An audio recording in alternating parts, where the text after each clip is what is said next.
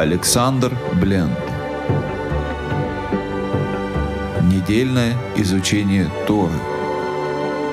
Глава Талдот родословная. Человек неизвестный. Шалом, дорогие друзья! С вами Александр Бленд на радио Эльхай. Мы с вами сегодня поговорим о недельной главе Талдот. Вся книга Баришит полна удивительных историй о не менее удивительных людях. Герои этой книги известны всем и в человеческой памяти, на небе человеческой памяти. Они, можно сказать, сияют яркими звездами. Между этих ярких звезд и прекрасных звезд часто теряются небольшие звездочки, маленькие истории, которые книга Торы упоминает, но они немного теряются в ней. Об одной из таких историй мы с вами сегодня и поговорим, но начнем мы с начала недельной главы. И было Ицхаку 40 лет, когда он взял Ривку, дочь Бетуэля Арами из Падан Арама, сестру Лавана Арами, себе в жены. Мы видим здесь, что Тора трижды упоминает арамейское происхождение Ривки. Она дочь Бетуэля арамейца, из Падана арамейского, сестра Лавана Арами.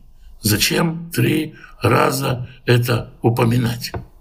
Кто такие вообще Арамим? Это потомки Арама, который один из сыновей Шема. На самом деле ни Бетуэль, ни Лаван не арамеяне они потомки другого сына Шема Арпахшада, точно так же, как и Терах и как и Авраам. Это без труда можно увидеть в родословной, в книге Берешит. Называются арамеянами они потому, что они живут в Араме. Одно из болезненных свойств евреям, потомков евре, Эвера, это свойство к ассимиляции. Наш народ легко становится катализатором чужой культуры, и совсем не мудрено, что еврейской песней стала песня «Здравствуй, русское поле, я твой тонкий колосок». Это вполне в духе потомков Эвера и во времена Ицхака. И так живет семья, в Падане Арамском, и там есть Бетуэль, арамеянин, Падан, арамеянин, э, Лаван, арамеянин, а про Ривку не сказано, что она арамеянка, она девушка не ассимилированная, и ведет себя она при встрече с Элезером как Авраам. Она встала, побежала, поспешила. Мы видим, что Тора использует те же самые глаголы, живя в народе Арами, Ривка ведет себя как еврей. Комментаторы любят сравнивать ее вследствие стиха из песни песней, как лилия среди кустарников, как лилия среди терниев, так возлюбленная моя. Так Ривка в доме Бетуэля отца своего. Естественно, возникает вопрос, а кто научил ее этому хеседу, кто научил ее этой милости, кто передал ей традицию. И комментаторы говорят, была такая женщина, почти незаметная в Торе, но упоминаемая, звали ее Дебора, и она была кормилицей Ревки. Первый раз мы встречаем ее в 24 главе книги Берешит, и отпустили Ревку, сестру свою, и кормилицу ее, и раба Авраамова, и людей его. Когда Лаван отправляет Ривку в дорогу, он дает ей с собой, отпускает с ней ее кормилицу. Ну, хорошо. Возникает вопрос. Да, была кормилица, которая могла научить Ривку э, какой-то традиции. Сама она откуда взяла эту традицию? И комментаторы говорят, эта женщина, она сама из Ура Халдейского. Она, как и Бетуэль, как и Лаван, халдиянка, они же дети Арпакшада. И Авраам вышел из Ура Халдейского. Она помнит и знает традицию, она из тех душ, которые Авраам сделал в Харане, она из его маленьких, молодых учениц. Можно сказать, смелый комментарий, и зачем это мудрецы напридумывали столько всего-навсего про какую-то кормилицу, и зачем они вообще придумали эту кормилицу. В следующий раз, и это, пожалуй, последний раз, мы встречаем кормилицу в 35 главе книги Берешит. Умерла двора, кормилица Ревки, ее похоронили ниже Бейтеля под дубом. Этот дуб назвали Алон Баху, дуб плача. Когда Яков возвращается домой из дома Лавана, из Парана, по дороге умирает кормилица Ревки, которую зовут Двора. Мы только сейчас об этом узнали. И возникает вопрос, а вообще откуда она взялась в стане Якова, откуда она появилась с Яковым, если, как мы помним, она в свое время уехала, и она должна стареть на заслуженной пенсии, как почетный пенсионер, где-нибудь там, в доме Ицхака и Ривки. Комментаторы говорят о том, что написано в 27 главе. Несколько дней подожди, пока, отразить, пока отвратится ярость брата твоего, и он забудет, что ты сделал ему, и пошлю я и возьму тебя оттуда. Ривка обещала, что она пошлет кого-то, чтобы взять Авраама оттуда. Хорошо, посылать престарелую женщину за многие километры, почему бы не послать мальчика-раба?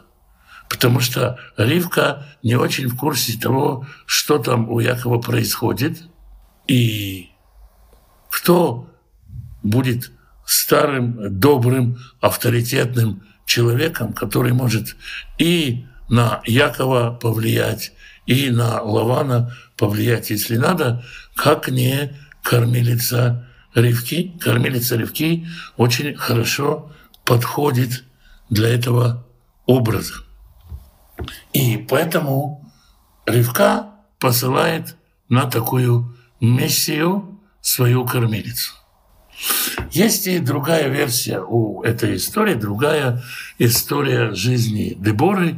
И она говорит о том, что Яков, собираясь назад, собираясь домой, вспомнил, что с Ривкой уехала только одна кормилица, у него их было две – вторая кормилица, и забрал старушку, пенсионерку Кривки домой.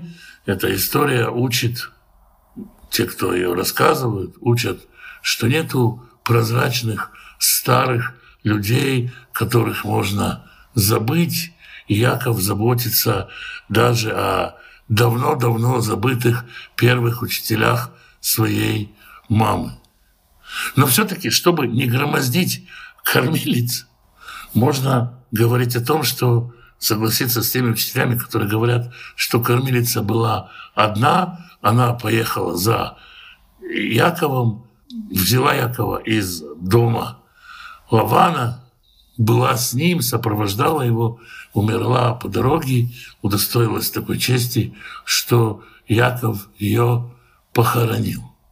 И она была той женщиной, которая спасла Ривку, сохранила чистоту Ривки от того, чтобы и Ривка тоже стала арамеянкой. Чему это учит нас? Тому, что один человек может изменить жизнь ребенка.